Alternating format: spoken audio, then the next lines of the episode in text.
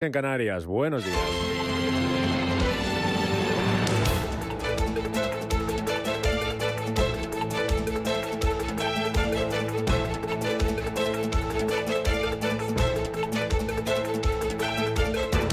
Capital Intereconomía, con Rubén Gil.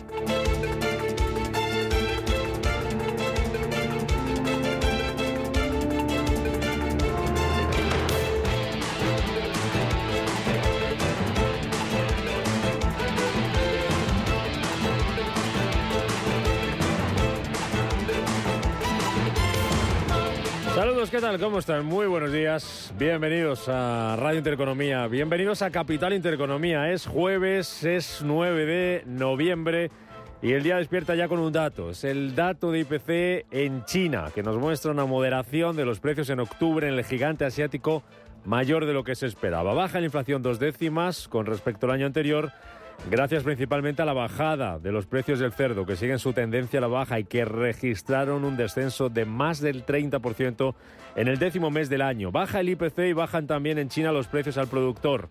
Lo hacen un 2,6% en tasa interanual, tras bajar un 2,5% en septiembre, lo que supone el decimotercer mes consecutivo de descensos. Datos que recoge la bolsa de Shanghái con tímidas subidas, son ahora mismo del 0,04%. En Tokio sí que destaca la subida del Nikkei, que está avanzando más de un 1,5%, tras conocerse esta madrugada que las exportaciones japonesas subieron un 2,6% en tasa interanual en septiembre, mientras que las importaciones cayeron un 18% ese mes, lo que deja un superávit por cuenta corriente en Japón de 17.000 millones de euros. Subidas en Tokio, subidas tímidas en Shanghái, caídas en Hong Kong, que se deja esta madrugada un 0,3%, y subidas de casi medio punto porcentual, un 0,46% arriba para el, para en Corea del Sur. La noche nos deja también un principio de acuerdo entre los actores y la industria de Hollywood y a una compañía, Walt Disney, subiendo más de un 3% en las negociaciones fuera de hora tras batir las previsiones con sus resultados gracias a la buena marcha de la cadena deportiva ESPN, de sus parques temáticos y de su plataforma Disney Plus, que suma 7 millones nuevos de usuarios y supera ya los 150 millones de suscriptores en todo el mundo. Walt Disney, que ganó 264 millones en su cuarto trimestre fiscal, un 63% más, mientras que sus ingresos también crecen a un ritmo del 5,4% por encima de los 21.200 millones de dólares. Este es su consejero delegado, Bob Iger. Esperamos que el crecimiento de suscriptores continúe, pero ahora estamos principalmente enfocados en generar rentabilidad para finales del año fiscal 2024. Tuvimos un gran trimestre. Agregar 7 millones de suscriptores principales de Disney Plus fue realmente el resultado de un excelente contenido, particularmente tres películas sólidas, Guardianes de la Galaxia, Elemental y La Sirenita. Disney Plus está demostrando ser extremadamente popular y tiene demanda y nos sentimos muy optimistas sobre el futuro. Cuentas de Walt Disney que se van a cotizar esta jornada en Wall Street y que van a compartir protagonismo con las que van a presentar aquí en Europa Deutsche Telekom, Rheinmetall, ArcelorMittal, Colonial o las que acaba de presentar ya Laboratorios Almiral con unas ventas de 674 millones de euros en los nueve primeros meses del año, es un 6,4% más y una EBITDA de 138 millones afectado, dice la compañía, por la menor contribución de otros ingresos en comparación con los nueve primeros meses del año 2022. Enseguida vamos con más detalles, con más eh, eh, cifras de esas cuentas que acaba de presentar eh, a la Comisión Nacional del mercado de valores eh, Almiral. Ayer fue turno para Telefónica, la compañía que ganó 9% más en el tercer trimestre y que promete más ingresos, menos deuda y un compromiso de pagar un dividendo a sus accionistas de al menos 30 céntimos por acción hasta el año 2026. Daba los detalles el presidente de Telefónica, José María Álvarez Payete. Y estamos listos para lanzar ya hoy el programa GPS. Estamos listos para introducir, para crear, presentar un nuevo eh, viaje, un nuevo transformador que va a conformar el futuro de nuestra organización. Por eso tenemos que tener también un mayor nivel de ambición. En los próximos tres años, nuestro objetivo es que nuestros ingresos crezcan en torno al 1% y el EBITDA un 2%. Para que el EBITDA y el CAPEX sea, tenga un crecimiento en torno al 5% y el flujo de caja eh, crezca un torno a más del 10% en los próximos años. Resultados y plan estratégico de Telefónica que el mercado recibía nada más conocerse con importantes subidas, aunque finalmente al cierre de la sesión los títulos de la operadora se dejaban un 0,4%. En un IBEX 35 que subía ayer medio punto porcentual y que iba a buscar el asalto a los 9.300 puntos. Wall Street, por su parte, cerraba anoche con signo mixto, ganancias para el Nasdaq, ganancias para la tecnología y números rojos para el Dow Jones, que se dejaba un 0,12% y ponía fin a su racha de siete días seguidos subiendo. La racha más alcista, la más larga desde noviembre de 2021. Hoy el mercado amanece tranquilo, los futuros en Estados Unidos que vienen con tímidos recortes, está dejando un 0,04% el futuro del Dow Jones, cae en un 0,1% el futuro del SP500 y el futuro del Nasdaq, y aquí en Europa tenemos también muy planos a los futuros bajando dos centésimas el futuro del DAX, lo mismo que cae a esta hora de la mañana el futuro del Eurostock 50. Los inversores que van a estar hoy también pendientes del dato de paro semanal en Estados Unidos y que van a seguir buscando pistas sobre los próximos planes de los bancos centrales para combatir la inflación. Y las pueden encontrar hoy en diferentes frentes este jueves, porque en Europa hoy se publica el boletín económico del Banco Central Europeo y además habla su presidenta Christine Lagarde y en Estados Unidos vuelve a hablar el presidente de la Fed, Jerome Powell. Acto 2 Ayer en el primero, en el acto 1, negaba que estemos ante un escenario de recesión. Nuestra expectativa principal no es en absoluto que haya una recesión. Sin embargo, mencioné que existen estos riesgos y los estamos monitoreando muy cuidadosamente y estamos llevando a cabo políticas de una manera que los aborde. Pero no, no veo la recesión como el resultado más probable para Estados Unidos o para la economía mundial. A las seis y media de la tarde la española habla Lagar y a las ocho de la tarde lo va a hacer Jerome Powell en un día festivo en Madrid Capital, que tiene más claves, como la reunión de ministros de Economía europeos o la posibilidad de que hoy se convoquen nuevas elecciones en Portugal.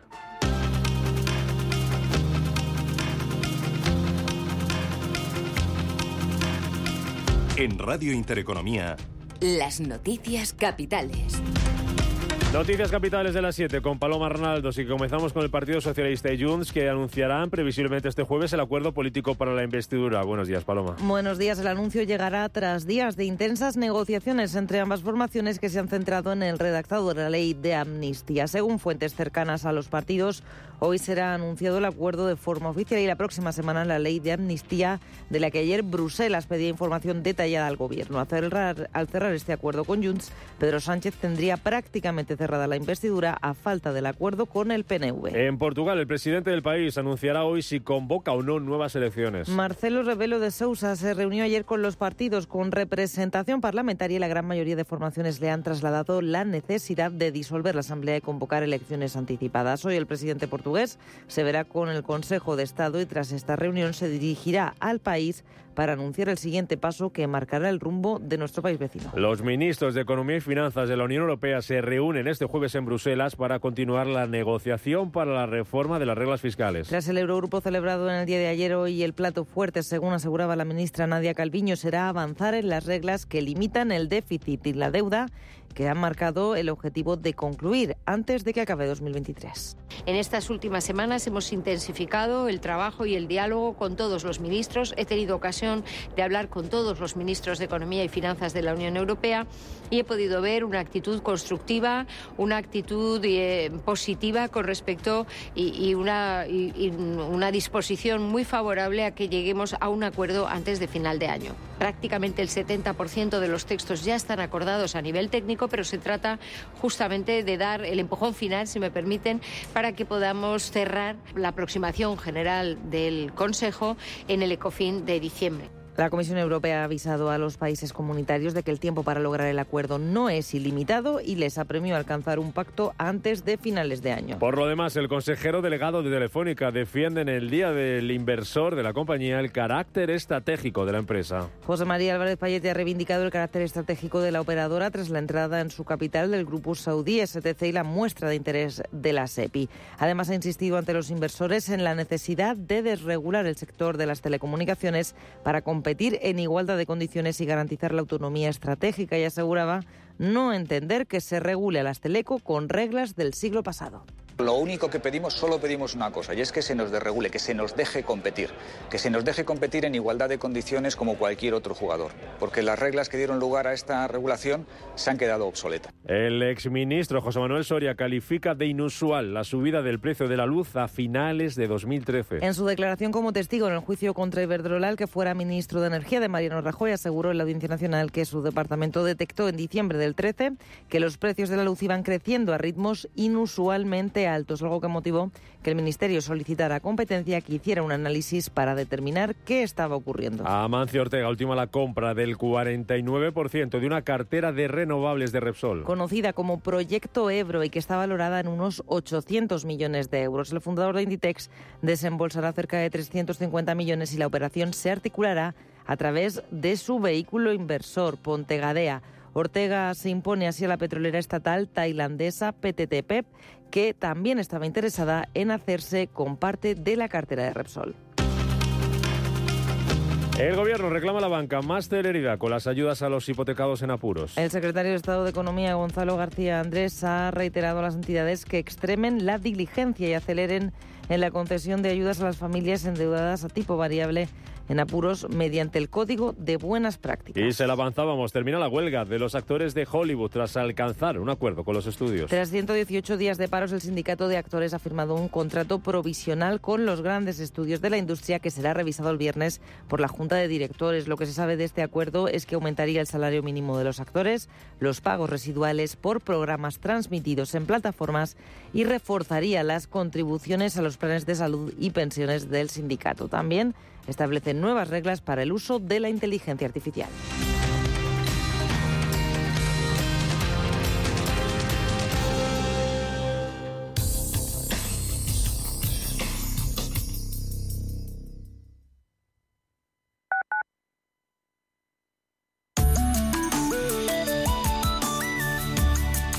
Alliance Bernstein, comprometidos con la sostenibilidad y el cambio climático, les ofrece la información del tiempo. Un frente barrerá la península dejando un tiempo inestable con predominio de cielos nubosos. Las precipitaciones afectarán a la mitad noroeste peninsular, extendiéndose desde el oeste hasta el norte de Baleares. Existe también probabilidad de que acabe lloviendo, aunque de forma débil, en el resto de la península, eso sí, en menor medida en la zona sur. En Canarias es probable también alguna llovizna dispersa. Las temperaturas máximas descenderán en el área cantábrica y aumentarán en el resto de forma más acusada en el Mediterráneo. Alliance Bernstein, comprometidos con la sostenibilidad y el cambio climático, les ha ofrecido la información del tiempo. ¿Estás completamente seguro de que la rentabilidad de tus planes de pensiones es la mejor que puedes obtener? Si tu gestor solo te ofrece los planes de su banco, estás perdiendo oportunidades y, lo que es peor, años de rentabilidad para ti. En Velaria Inversores estamos a tu servicio, no al del banco. Trabajamos con 180 planes de pensiones de las entidades más punteras de España y de ellos solo te ofrecemos los de mayores perspectivas de rentabilidad, sin ningún coste para ti. Si quieres más rentabilidad, visita velariainversores.com. Los viernes a las 10 de la noche nos visita un gato, el gato gourmet. En Radio Intereconomía, Andrés Sánchez Magro presenta una guía semanal gastronómica, enológica, de restaurantes, literaria, musical y con todos aquellos ingredientes para cocinar la buena vida. El gato gourmet, con el patrocinio de Marqués de Riscal, los viernes a las 10 de la noche en Radio Intereconomía. Si eres un family office, un inversor institucional y quieres invertir, Sirena Invest es tu aliado. Sirena Invest es una promotora inmobiliaria con más de 15 años de experiencia en el sector inmobiliario polaco que ofrece invertir en una de las economías más pujantes y rentables del mundo. Polonia. Recuerda, sirenainvest.com. Con Y.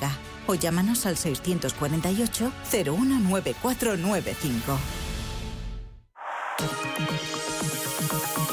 La dirección de Radio Intereconomía no se responsabiliza ni comparte necesariamente las opiniones y consejos de sus colaboradores o las realizadas por terceros ajenos a este programa.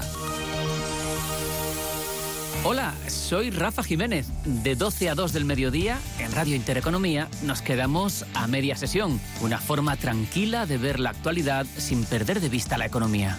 Di que nos escuchas.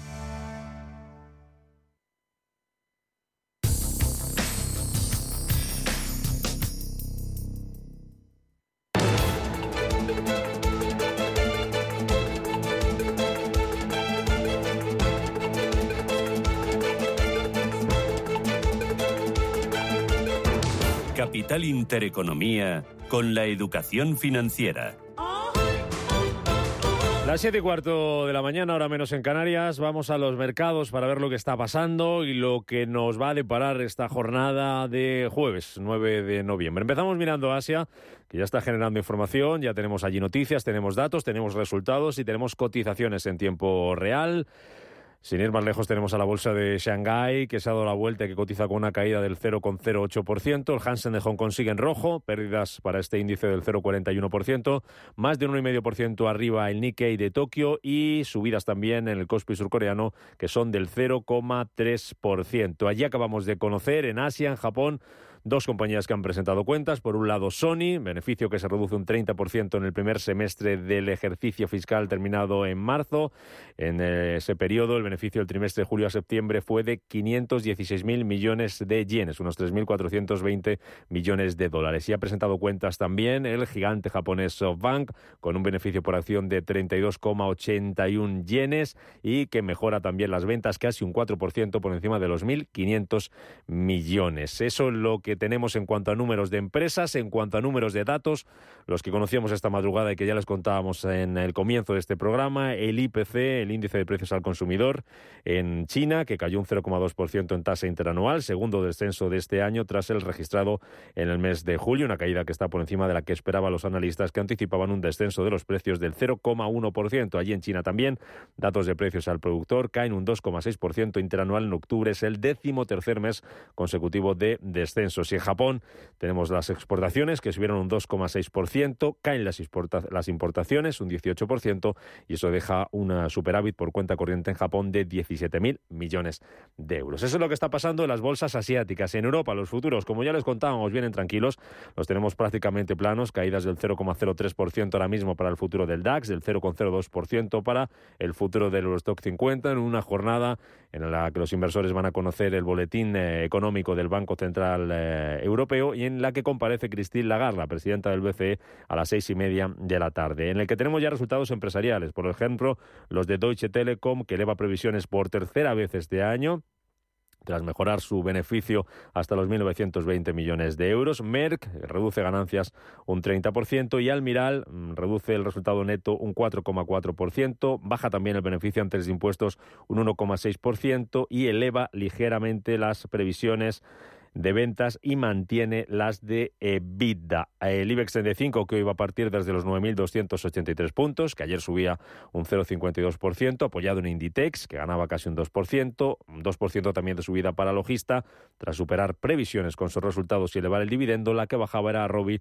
tras presentar cuentas. También lo hacía, también bajaba Telefónica, un 0,46% tras presentar sus cuentas eh, que el mercado empezó recibiendo con subidas de casi el 4%. El presidente de Telefónica, que pedía ayer, como escuchábamos la desregularización total del sector teleco a nivel europeo, lo decía en la presentación del plan estratégico de la compañía hasta 2026, en el que asegura un flujo de caja de 5.000 millones hasta dentro de tres años y garantiza un dividendo mínimo anual de 0,30 euros por acción. Estefanía Muñiz, buenos días. El Investor Day, que no se celebraba desde hacía 12 años y es el primero de José María Álvarez Payete como presidente, ha servido para que la operadora presente unos planes de futuro que combinan crecimiento y valor. El presidente ha asegurado que el interés del grupo saudí STC y de la SEPI por entrar en Telefónica se debe a que la compañía es estratégica y lo es a nivel europeo. Por eso mismo, ha añadido Payete, no se entiende que se nos regule con reglas del siglo pasado. Lo único que pedimos, solo pedimos una cosa, y es que se nos desregule que se nos deje competir,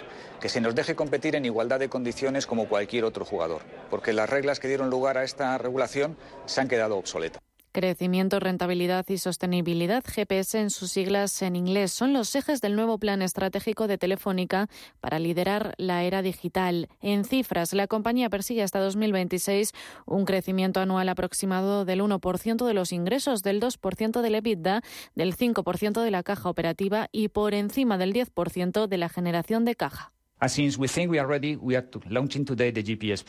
La compañía registró un beneficio neto de 502 millones de euros en el tercer trimestre del año, un 9,3% más en términos interanuales. En el acumulado hasta septiembre ganó 1.262 millones de euros, un 15% menos en comparación con los 1.486 millones de euros que obtuvo en los nueve primeros meses de 2022. En el resto de Europa, lo que teníamos ayer era subidas para la mayoría de índices, eh, índices, todos menos la Bolsa de Londres. Subían en París Crédit Agricole y Airbus tras presentar resultados. En Alemania caían Bayer y Adidas y destacaba a nivel europeo Mark Spencer, que se disparaba un 8% tras recuperar el dividendo. Y en Estados Unidos, los futuros que apuntan hoy a una apertura bajista, aunque también las caídas son muy moderadas, apenas llegan al 0,1%. En el caso del futuro del SP 500 y del Nasdaq, un 0,03% está bajando el futuro del Dow Jones, que anoche ponía fin a su racha de sesiones seguidas en verde, la más larga, la racha más larga desde noviembre de 2021. Wall Street cerraba cerraba con signo mixto porque teníamos ganancias para la tecnología. Muy atentos hoy al dato de paro semanal en Estados Unidos y se van a cotizar, como les contábamos, las cuentas de Walt Disney, que viene subiendo en After Hour más de un 3%, ganó 264 millones en su cuarto trimestre fiscal, un 63% más, mientras que crecieron los ingresos un 5,4% hasta los 21.241 millones de dólares. Ayer, protagonismo para Warner Bros.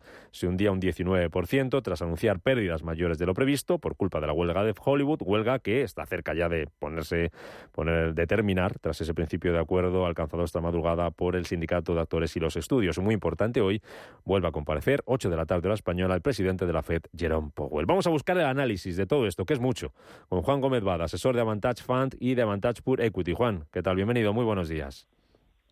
Muy buenos días, Rubén. Y entre lo que nos dijo ayer Powell es que descartaba que estemos ante un escenario de recesión ni en Estados Unidos ni en la economía mundial. ¿Compartes, coincides con ese escenario?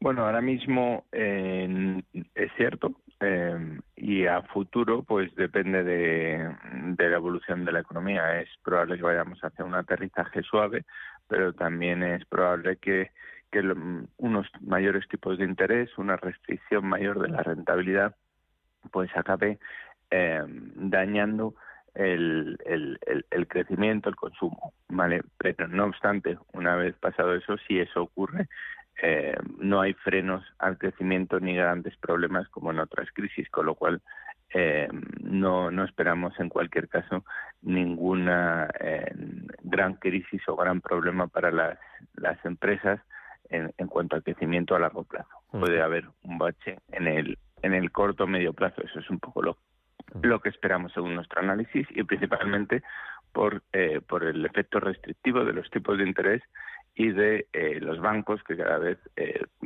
guardan más la liquidez y, no, tienen una predisposición elevada por dar, por dar crédito. Mm, lo, que va a buscar el mercado, Juan, lo que van a buscar los inversores son pistas eh, sobre la política monetaria, sobre los próximos pasos de los bancos centrales, sobre lo que digo hoy Powell, si va a haber más subidas de tipos de interés o no. Ayer el que hablaba era el presidente de la Fed de Filadelfia, Patrick Harker, que se muestra a favor de mantener tipos, no ve recortes a corto plazo, eso sí, dice que es momento de que la FED haga balance de sus eh, agresivas medidas antes de determinar cuál será el próximo paso de la política monetaria. Eh, un día antes, ante ayer, hablaba Cascari que decía, realmente no sé si van a volver a subir los tipos de interés o no. ¿Vosotros qué creéis que va a pasar? ¿Va a haber más subidas de tipos antes de que termine el año o no? Ya hemos llegado al final, hemos tocado techo. ¿Cuándo podemos pensar en que van a bajarse los tipos? ¿Cuál es vuestro pronóstico? Bueno, eh, ver exactamente en, si va a hacer, si van a subir o no algo más los tipos en, en, este año, pues eh, no sabemos qué decisión van a tomar ellos. Lo que sí que vemos es que desde luego no mucho si hacen algo, hacer algo más, eh, un dato, o sea, un aspecto más de maquillaje más que otra cosa. Eh, lo que sí que vemos que los tipos han subido, que van a tardar en bajar, porque la inflación eh, todavía dista en mucho de estar controlada y, bueno, una vez que se desata, eh, volverla a meterla en vereda no es tan fácil. El, y el principal motivo pues son efectos de segunda ronda, los incrementos de salarios eh, que, que, han provocado pues eh, que bueno los mercados el mercado laboral todavía esté en, pleno empleo y eh, los salarios hayan, hayan, perdido poder adquisitivo. Esto hará que poco a poco pues eh, vuelvan a, a, a restablecerse el equilibrio entre precios y entre ellos, pues bueno, pues otros factores de producción, como son los salarios, distintos a los que originariamente dieron el, incremento de precios, pues toman el relevo y en cualquier caso la inflación no se dispara, pero tampoco vuelve a caer a los objetivos del, de los bancos centrales, con lo cual eh, no es fácil que bajen los tipos de interés en, en el corto o medio plazo. Pero el mercado sí que parece que se ha creído ya lo que no va a haber más subidas de tipos, ¿no? Al menos parece que ha cambiado algo el sentimiento y no sé si es en eso lo que se apoya para que estemos viendo subidas. Ayer ponía, lo contábamos ahora en Dow Jones, viene esa racha alcista de siete sesiones seguidas al alza, que es la más larga desde noviembre de 2021, que no es poco. ¿El mercado está ahí ahora mismo, aunque ya no hay más subidas este año y por eso estamos viendo subidas, vuelve las subidas a la renta variable? Sí, sí, eh, en, en, en, ese, en, ese aspecto de no haber más subidas es eh, coincidimos, ¿vale? Eh, y por eso decía que si hay algo más, pues será muy poca cosa. Em, pero mm, lo que en, lo que no lo vemos tan claro es que dar por vencida la inflación y que el, el próximo movimiento sea la baja y el año que viene. Eso no lo vemos Em, tan claro. el, nivel actual de tipos es suficientemente restrictivo para que la inflación no se dispare. Em, no va a, cambiar mucho el, entorno, lo cual es un entorno favorable para el crecimiento. Una inflación del 3-4% em, no es mala, es eh, probablemente mucho mejor que la de eh, deflación o, o, inflación del 1%, un estancamiento eh, mayor pues para el crecimiento a largo plazo y, bueno, pues esa es, eh, eso es así como, como lo vemos. Mm. No subida significativa mayor de tipos, ni en Europa ni en Estados Unidos, pero no bajada en pocos meses. Protagonista empresarial ayer Telefónica. Juan, eh, ¿qué te pareció el plan estratégico de la compañía? No sé si es una compañía o un sector telecomunicaciones que está muy movido en las últimas semanas, un sector que tenéis en cartera ahora mismo. ¿Cuál es vuestra visión? Bueno, eh, actualmente no, no, tenemos ninguna compañía de, de este tipo en, en, cartera eh, y, bueno, en, en, España tenemos algo en posición en, en NOS, en Portugal, pero eh, bueno, el, lo que vemos en, el caso de Telefónica, sobre todo no vemos alineación de intereses entre directivos y accionistas y por eso pues nos mantenemos al margen pues desde siempre, ¿no?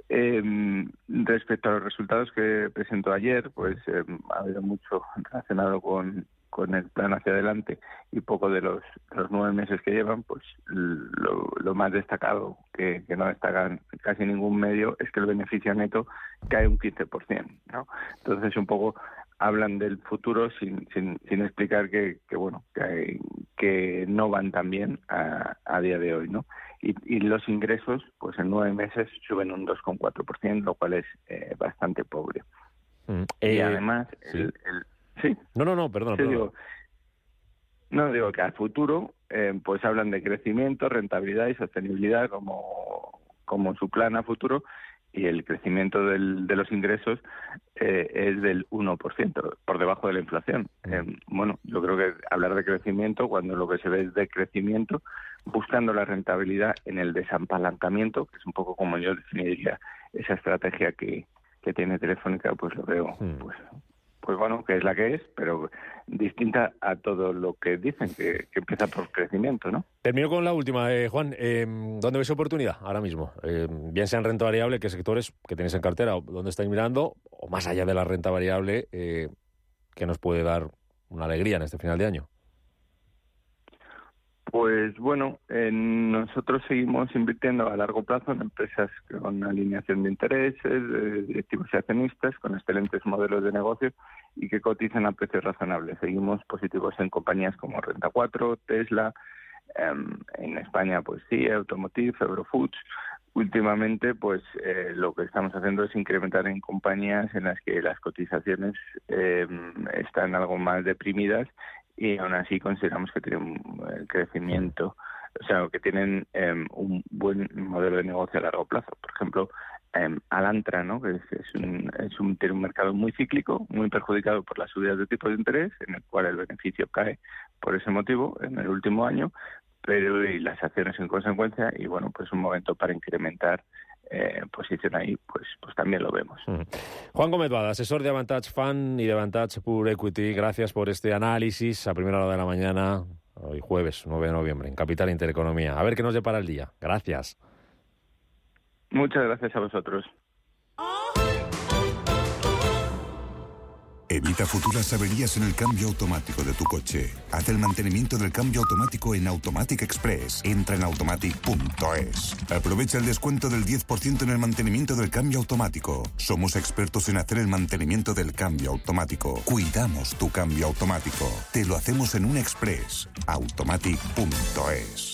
Si caminas solo, irás más rápido. Si caminas acompañado, llegarás más lejos. Luna Sevilla es su asesor patrimonial de referencia. Prestando nuestros servicios como agentes de Caser Asesores Financieros, somos una empresa con amplia experiencia profesional y una clara apuesta por la formación de calidad, la información transparente y objetiva y por el asesoramiento financiero personalizado y continuado. Si desea más información, visite lunasevilla.es o llámenos al 91 762 3442.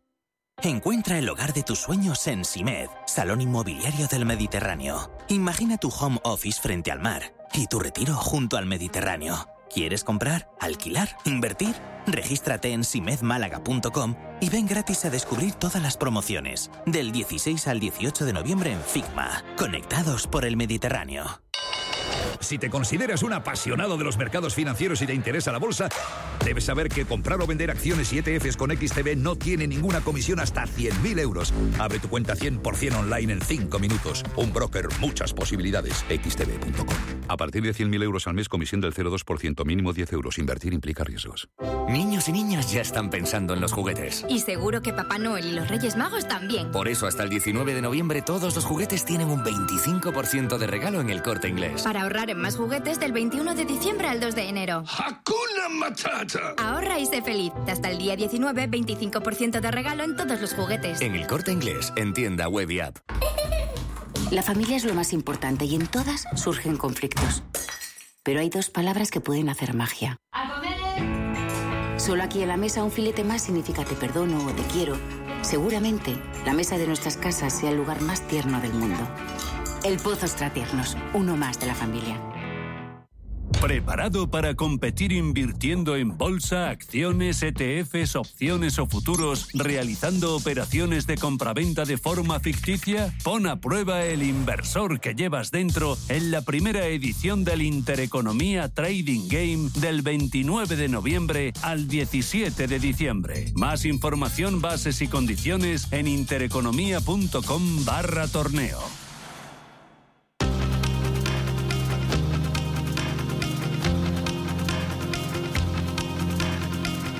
La información al minuto, la actualidad al momento. Capital Intereconomía.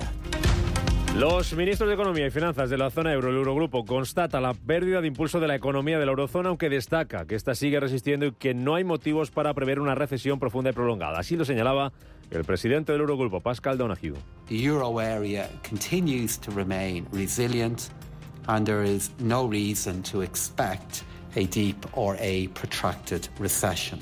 El Consejo Asesor de Economistas del Gobierno alemán, los llamados cinco sabios, esperan una contracción de la economía germana al 0,4% en 2023 y una subida del 0,7% en el 24. La inflación media la sitúan en el 6,1% y advierten de varios factores que lastran a las finanzas, como el cambio demográfico y el bajo nivel de inversiones. AENA le pide a Iberia que no obstaculice el proceso de transición en el concurso de Handling después de que la aerolínea perdiera la licencia en ocho de los aeropuertos en los que ya operaba ante lo que pidió la revisión de las puntuaciones. El gestor aeroportuario insta a IAG a que tome decisiones por el bien de sus trabajadores y del servicio de los aeropuertos. 2023 terminará con un total de 2,82 millones de parados según ADECO. La firma va a situar el nivel de ocupación en 21,18 millones en el cuarto trimestre y si se cumplen las proyecciones, la tasa de paro disminuirá dos décimas hasta el 11,6% y aumentará nuevamente al 11,8% al finalizar el primer trimestre de 2024. La creación de empresas cayó en septiembre un 1,5%, poniendo fin a ocho meses consecutivos de crecimiento interanual. Según los datos del Instituto Nacional de Estadística, en el noveno mes de este año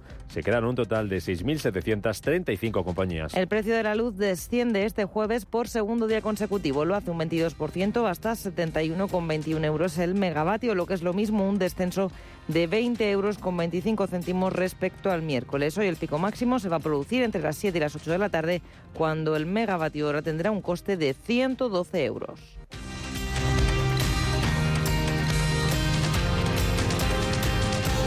Indra continúa creciendo durante los primeros nueve meses del año. La cartera y la contratación crecieron a tasas de doble dígito en lo que va de 2023, con la cartera nuevamente en máximos históricos. Los ingresos aumentaron un 12%, destacando la aceleración de los ingresos de defensa en el tercer trimestre. El beneficio antes de impuestos reportado creció también un 12% en relación con el mismo periodo del año anterior, y el beneficio neto por acción aumentó un 26% comparado con el de 2022. De esta manera se reiteran todos los objetivos financieros del 2023 que ya fueron incrementados por la compañía el pasado mes de julio. Os invitamos a asistir a Inmomat, el primer congreso inmobiliario organizado por el Colegio Oficial de Arquitectos de Madrid. Tendrá lugar el 15 y 16 de noviembre de 2023 en su sede. Un espacio de debate, conocimiento y networking en torno a la vivienda que reunirá a los principales agentes del real estate. Puedes reservar entradas en inmomat.com. Te esperamos.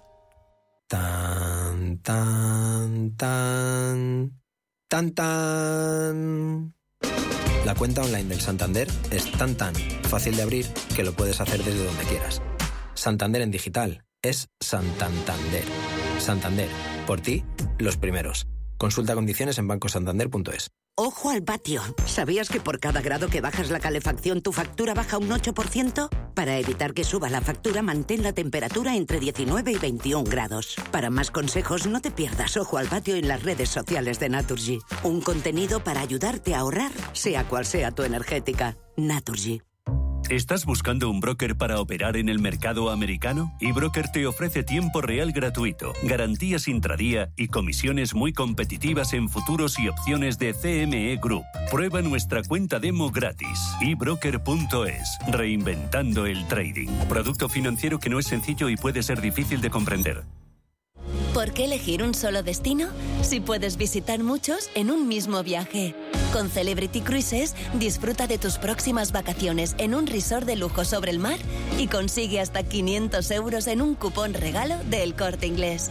Consulta condiciones y reserva ya tu crucero en Viajes del Corte Inglés. Porque me gusta ver y escuchar mis películas favoritas en versión original, yo elijo Cinesa Bosé.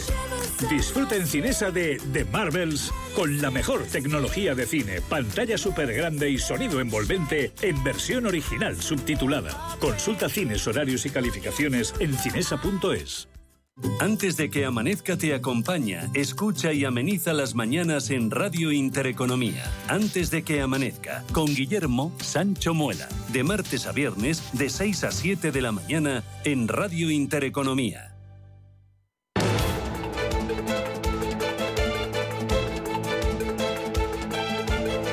El primer análisis de la mañana.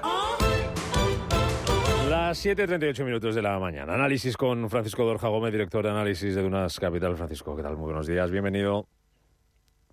Hola, buenos días, ¿qué tal? Miramos al mercado de bonos, ya miramos antes a los futuros, veíamos que hoy vienen con calma. Eh, los, eh, los bonos, rentabilidad del americano de 10 años que se relaja esta mañana, se modera a medio punto, está en el 4,5%. Veíamos también ayer eh, caída en el rendimiento del español a 10 años, bajaba hasta el 3,65% y el alemán terminaba prácticamente sin cambios en el 2,61%. ¿Ha tocado techo la rentabilidad de los bonos?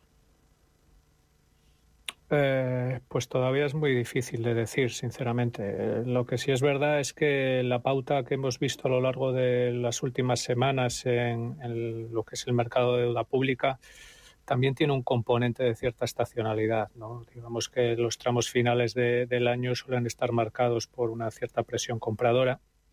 Que es un poco lo que estamos viendo a día de hoy. Lo cierto es que a medida que esa presión compradora se va acumulando, eh, existen eh, o van aumentando los riesgos de que se pueda producir una corrección posterior, ¿no?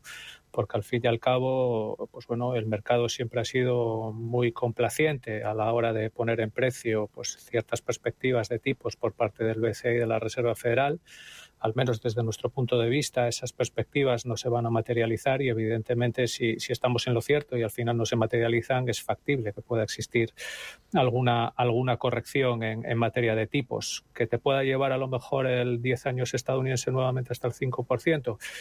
Hombre, es, es, una posibilidad que hay que contemplar, aunque ahí probablemente lo que pese en mayor medida será el volumen de emisión de deuda que marque, que marque la economía estadounidense para los próximos trimestres. Mm. ¿Es por esa relajación que estamos viendo en los últimos días de los rendimientos de los bonos por lo que sube la renta variable?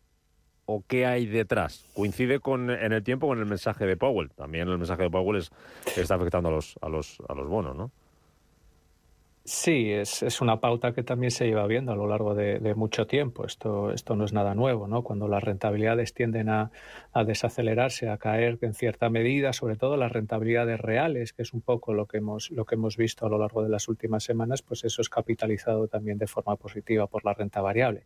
Evidentemente no digo que no haya otros factores de, de, fondo, pero, pero desde luego el comportamiento de las curvas eh, apoya, apoya en este sentido. ¿no? Mm. Hoy volar Powell ayer descartaba que estemos en el escenario de recesión, va a buscar el mercado los inversores pistas sobre la próxima subida de los tipos de interés. El último en hablar Harker, que dice que lo que vaya a pasar, es un poco la línea ¿no? que han tomado los miembros de la Fed, va a depender de los, de los datos y que decía también que es partidario de mantener las tasas, aunque eso sí que no ve recortes en el, en el corto plazo.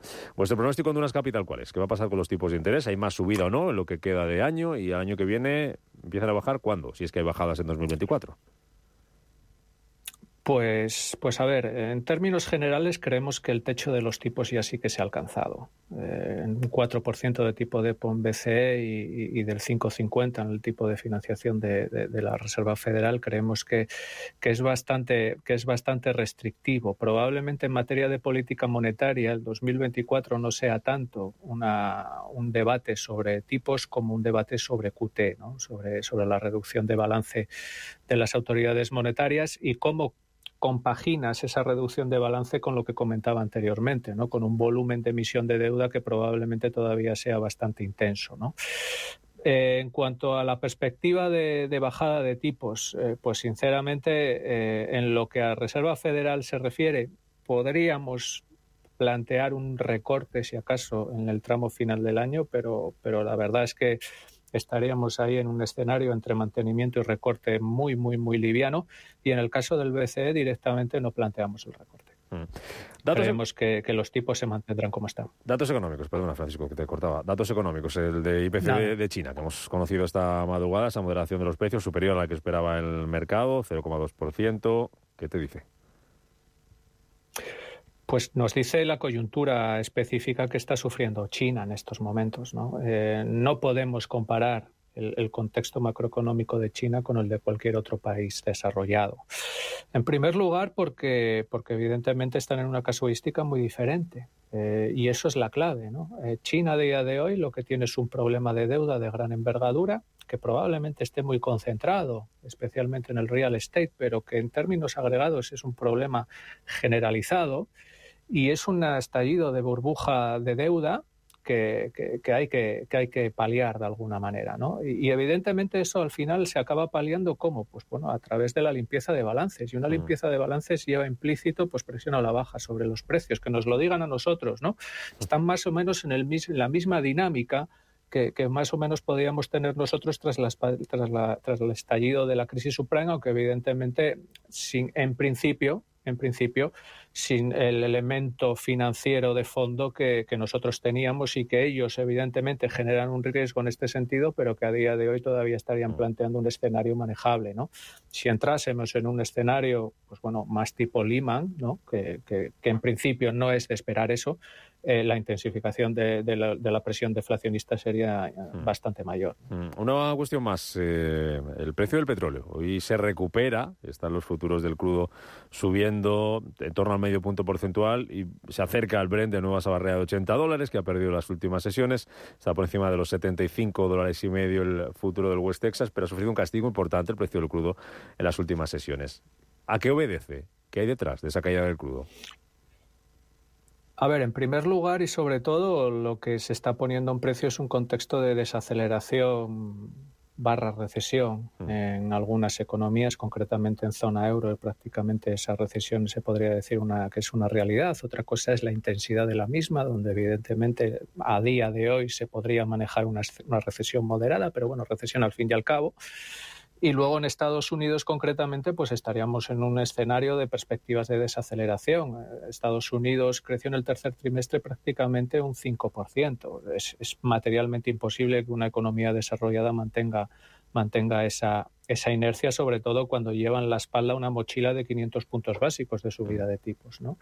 Entonces, en ese sentido, eso es uno de los principales elementos. Si las dos principales economías desarrolladas tienes una perspectiva de ralentización o de menor crecimiento económico, en última instancia lo que vas a generar es una perspectiva de, menor demanda, sobre todo, además, pues bueno, con ese escenario, digamos, eh, no positivo o para nada positivo de China. ¿no? Y luego, por otro lado, hay otra parte de, riesgo de, en, el apartado de la oferta que el mercado está discriminando totalmente y dejando a un lado y es pues, bueno, el conflicto en Oriente Medio y la posibilidad de que el desarrollo de los acontecimientos pues, bueno, eh, se, se, compruebe que es especialmente negativo y acabe alcanzando a Irán. ¿no? Hmm. Y si eso es así, pues evidentemente tendríamos un repunte de precios, pero ahora mismo el mercado lo discrimina totalmente. Mm, lo veremos. De momento nos quedamos con esto. Francisco de Borja Gómez, director de análisis de Dunas Capital, gracias por madrugar con nosotros aquí en Radio Intereconomía y por este análisis, por estas explicaciones. Hasta la próxima. Que vaya bien el día. Hasta la próxima. Adiós. Para ahorrar en tu factura de la luz, todo cuenta. Como cambiarse a Endesa, que te da ahorro permanente con un 20% de descuento en tu consumo de luz para siempre. Cámbiate ya y participa en el sorteo de 20 premios de un año de luz gratis. Elige un mañana mejor. Contrata ya en el 876-0909 o en cambiatendesa.com. Tranquilidad es el sonido del mar. Tranquilidad es invertir al tiempo que ahorras. Diversificas y proteges tu inversión. Tranquilidad es invertir en oro con Degusa. Infórmate en el 91 19 82 900. Degusa Oro es tranquilidad. En Hyundai te llevamos del coche más vendido en España a la tecnología más innovadora. Porque tienes un Hyundai Tucson híbrido enchufable con etiqueta cero por 324 euros al mes con nuestro renting a particulares, todo incluido. Más información en Hyundai.es. Conoce Cuchabank, el banco que firma la mitad de sus hipotecas por recomendación de sus clientes. Consúltanos directamente. Cuchabank, tu nuevo banco. Más info en cuchabank.es. Niños y niñas ya están pensando en los juguetes. Y seguro que Papá Noel y los Reyes Magos también. Por eso hasta el 19 de noviembre todos los juguetes tienen un 25% de regalo en el corte inglés. Para ahorrar en más juguetes del 21 de diciembre al 2 de enero. ¡Hakuna Matata! Ahorra y sé feliz. Hasta el día 19, 25% de regalo en todos los juguetes. En el corte inglés, en tienda web y app. 500 castillos. 9 rutas del vino. 40 posadas reales. 8 bienes patrimonio de la humanidad nada que se parezca a ti. Turismo Junta de Castilla y León. Estamos en constante cambio. El mundo cambia. Cambia nuestro entorno. Cambios que nos hacen reflexionar. Cambios que nos hacen apostar por fórmulas diferentes. En la radio apostamos por el sector inmobiliario. Súmate al cambio con IDE Inmobiliario. Cada jueves de 11 a 12 de la mañana con Elena Fraile en Radio Intereconomía. Nos sumamos al cambio. Capital Intereconomía. Innovación Tendencias. Con Elena Fraile vamos a echar un vistazo a la prensa, por ahí nos cuentan los periódicos este jueves 9 de noviembre. ¿Qué nos traes, Elena? Buenos días. ¿Qué tal? Buenos días. Bueno, pues comenzamos eh, por el diario Expansión, protagonista en la portada telefónica. Presentaba ayer ese nuevo plan estratégico denominado como GPS y se ha comprometido a abonar un mínimo anual de 0,30 euros por acción telefónica. Titula el diario Expansión, habla de esos 6.900 millones de dividendo hasta el año 2026. Habla de que ese nuevo plan contempla crecer el 1% en ingresos y un 2% en EBITDA. Además, habla de que la operadora mejora su rentabilidad hasta septiembre gracias a ganar un 9% más. También se habla en esta portada de Amancio Ortega, dice que se alía con Rexol para lanzar su mayor operación en renovables y destaca también cómo la CNMV multará a X a Twitter por publicidad engañosa de criptomonedas. En la portada del diario Cinco Días, también protagonista esta mañana, Telefónica dice que Payete lanza un plan a tres años con el dividendo garantizado y también habla de cómo Madrid estaría buscando cómo resarcir a los ricos tras, dice, recobrar patrimonio. Habla o destaca cómo el gobierno pide a los bancos mayor agilidad en el alivio a los hipotecados y también destaca como el exministro Soria en el juicio de Verdrola destaca que la subida de la luz fue, dice, inusual. Y la portada del diario El Economista habla de cómo Telefónica generará hasta 5.000 millones para avalar su dividendo, aunque también destaca en portada como casi una de cada tres empresas registra pérdidas. Factores como la subida de los tipos de interés y la actual desaceleración económica pesan, dicen las cuentas de las sociedades, según revelan los datos del Banco de España relativos a este año, al año 2023. Pasamos ya a la prensa nacional. Destaca esta mañana el país como peso y Junts se ultimaban ayer por la noche ese anuncio de acuerdo para la investidura de Pedro Sánchez como presidente del gobierno según han confirmado fuentes de ambas formaciones. Y tras eh, limar los últimos detalles de esa ley de amnistía, los dos partidos se han emplazado un pacto que puede ser público hoy tras varias semanas de complejas negociaciones. También destaca en esta portada del diario El País como Bruselas pisa el acelerador para la adhesión de Ucrania a la Unión Europea y habla de que Portugal se encamina hacia un adelanto electoral. En el diario ABC habla de que la Unión Europea pide explicaciones a Sánchez por la ley de amnistía y destaca en este caso el diario El Mundo en su portada como la Unión Europea irrumpe la amnistía y exige conocer a su, su alcance. En la portada del diario Razón también habla de que los varones del PP piden prudencia y medir bien las convocatorias. Y saltamos ya al resumen de prensa internacional rápidamente. En Alemania se habla de los resultados de Commerzbank. Dice que el banco supera expectativas sobre sus beneficios en el tercer trimestre de este año. Ahora está fijando nuevos objetivos para el 2027 y tiene pendiente el visto bueno del Banco Central Europeo para más compras de acciones. En Francia habla de, o se destaca como los empleados del sector privado perdieron un 1% de su poder adquisitivo en el año 2022 debido a la inflexión y además también destaca como la principal compañía eléctrica del país, RTS, muestra optimista sobre el suministro eléctrico en Francia este invierno. Dice que la disponibilidad de centrales nucleares y también la capacidad de esas presas hidroeléctricas, sumando el ahorro de hogares y empresas, permiten ver con tranquilidad la temporada de invierno. En el Reino Unido se habla en este caso de cómo Sigma nombra a un presidente para dirigir la reestructuración tras la salida de su fundador y también se habla de que VS capta 3.500 billones de dólares en sus primeros bonos, nuevos bonos adicionales desde la adquisición de Credit Suisse. Y el The Times habla como Airbnb está actualizando su servicio de habitaciones con la ayuda de inteligencia artificial y también destaca The Guardian en este caso como Nestlé confirma la retirada de Caramam, una barrita de sabor de caramelo que ha ganado un gran número de seguidores desde su lanzamiento en el Reino Unido en 1959, pero cuyas ventas han disminuido recientemente. Y nos eh, quedamos también en Estados Unidos. The Wall Street Journal habla de que los actores de Hollywood llegan a un acuerdo con estudios y streaming para poner fin a la huelga. El acuerdo, que aún debe ser ratificado por los miembros, reiniciaría el motor de contenidos de la industria de entretenimiento. En Radio Intereconomía, la puntilla. Miramos al sector inmobiliario, miramos a las claves, miramos la actualidad con Amadeo Navarro Medina, que es cofundador de Homely One. Amadeo, ¿qué tal? Bienvenido, muy buenos días. Buenos días, Rubén. Mercado inmobiliario que nos deja un par de noticias esta semana, como la caída de la compra-venta de viviendas, caída también en la firma de hipotecas. ¿Qué es lo que está pasando? Bueno, esto es la consecuencia lógica al final de la batalla que tiene pues el Banco Central Europeo contra la inflación. ¿no? Al subir los tipos de interés, pues el cliente que antes se podía permitir una vivienda de 500.000 euros, en base a su salario y a la cuota que tenía que pagar, pues ahora solo la puede comprar de 350.000 y a lo mejor pues esta vivienda ya no le encaja con sus necesidades. Ante este hecho, ¿qué hacen? No compran y entonces no solo bajan las hipotecas, sino que baja también el número de transacciones. Y con respecto, por ejemplo, a los inversores, pues ocurre algo parecido, que es que quien tenía modelos de negocio basados en rentabilidades muy ajustadas, imagínate una proyección del 5% de rentabilidad, pues ya no le compensa hipotecarse por, puesto que le perderían dinero a la parte que les presta el banco al 7%, ¿no? Entonces nosotros, por ejemplo, esto es algo que cuidamos mucho en nuestros proyectos de, alquiler turístico. Sin embargo, Amadeo, el, precio no baja. Eh, pronostican las tasadoras que el precio de la vivienda usada va a crecer este año un 5%, el de la vivienda nueva un 6%. En este escenario en el que nos encontramos, eh, vosotros que invertís en inmuebles para luego alquilar, ¿Qué oportunidades estáis viendo? ¿Qué os estáis encontrando? Esto, como he comentado en alguna otra ocasión, los titulares los tenemos que coger con pinchas, porque al final el dato es una media del país. Hay ciudades más pequeñas en las que no se está incrementando y en las capitales y ciudades más importantes eh, sí está subiendo. Eh, al final, el producto que nosotros, por ejemplo, buscamos para invertir,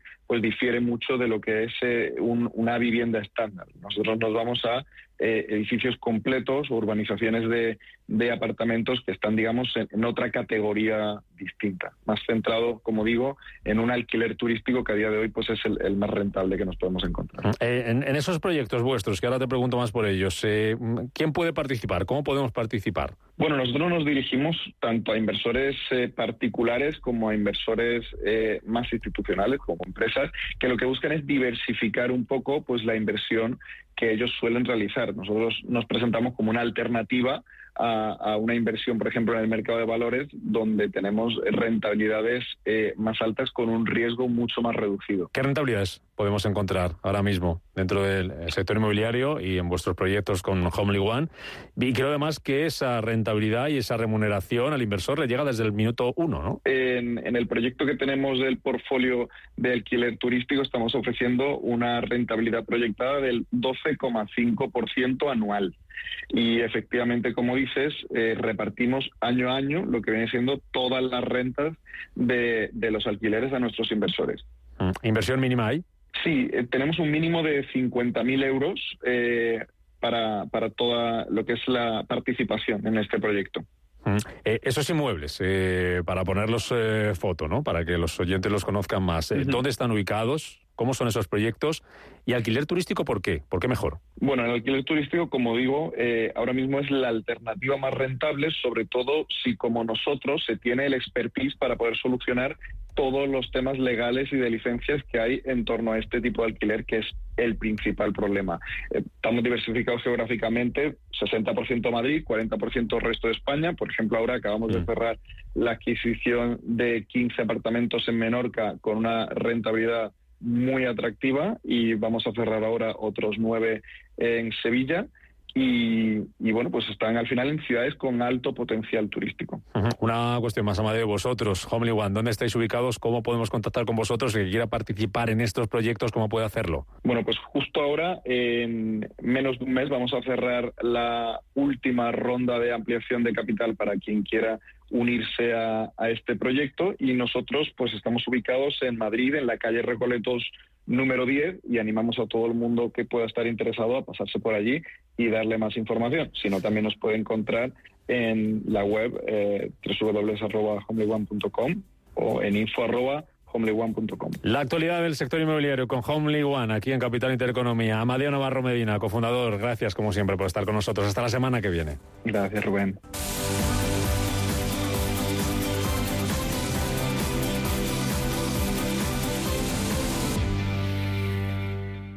Radio Intereconomía, la radio de los negocios para estar bien informado. Eres lo que escuchas.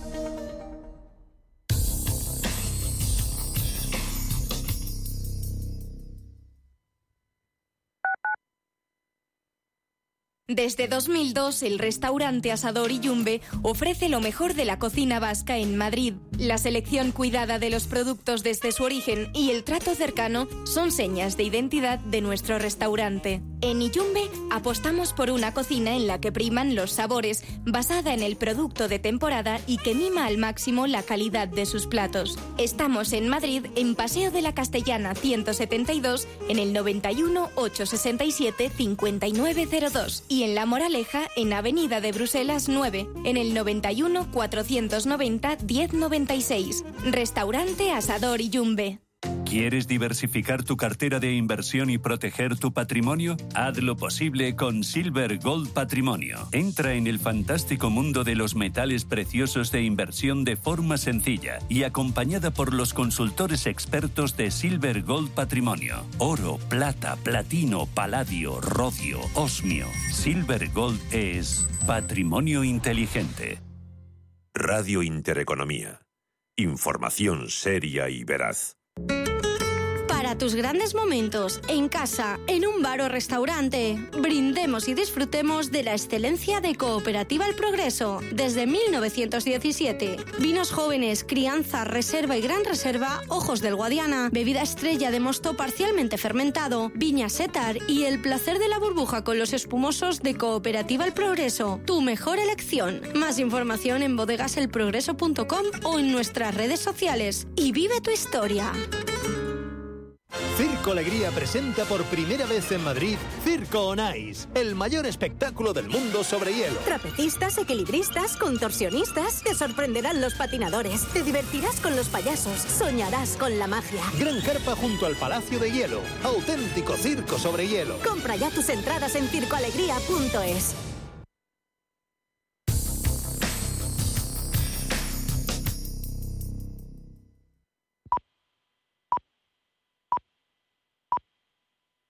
Son las 8, son las 7 en Canarias.